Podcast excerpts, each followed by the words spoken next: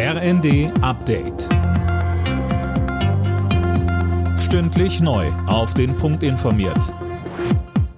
Ich bin Dirk Jostes. Guten Morgen.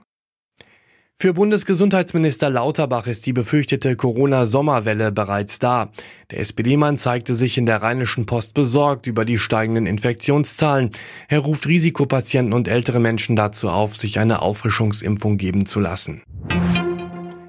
Die NATO macht sich für weitere Waffenlieferungen an die Ukraine stark. Sie sei davon abhängig, um sich gegen die brutale russische Invasion zu wehren, sagte NATO-Generalsekretär Stoltenberg. Sönke Röhling, auch Militärexperten sagen, die Ukraine brauche dringend weitere Hilfe. Ja, denn so langsam geht ihnen das Material aus. Alles, was sie hatten oder was ihnen vom Westen geliefert worden ist, ist langsam verbraucht oder verschlissen. Wenn nicht in vier bis sechs Wochen neues Material kommt, dürfte es deshalb düster aussehen.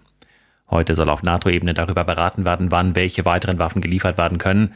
Und dazu zählt auch die deutsche Panzerhaubitze 2000. Entscheidend ist allerdings die Frage, wie lange die Ausbildung der ukrainischen Soldaten an dem System noch dauert.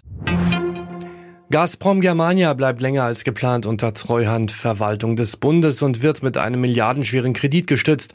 Laut Agenturberichten geht es um neun bis zehn Milliarden Euro. Der Bund will eine Insolvenz und damit einen Kaskadeneffekt am Markt verhindern. Es ist das Ende einer Ära. Microsoft beendet heute die technische Unterstützung für den Internet Explorer. Schon seit zwei Jahren wurde der Browser nicht weiterentwickelt. Bei einigen Updates fliegt die Anwendung sogar automatisch vom Rechner. Die deutsche Fußballnationalmannschaft hat ihre Sieglosserie in der Nations League fulminant beendet. Zu Hause in Mönchengladbach gewann die DFB 11 mit 5 zu 2 gegen Italien.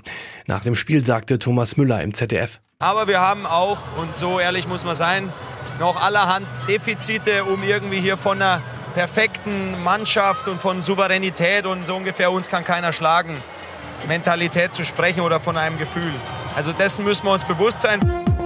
Alle Nachrichten auf rnd.de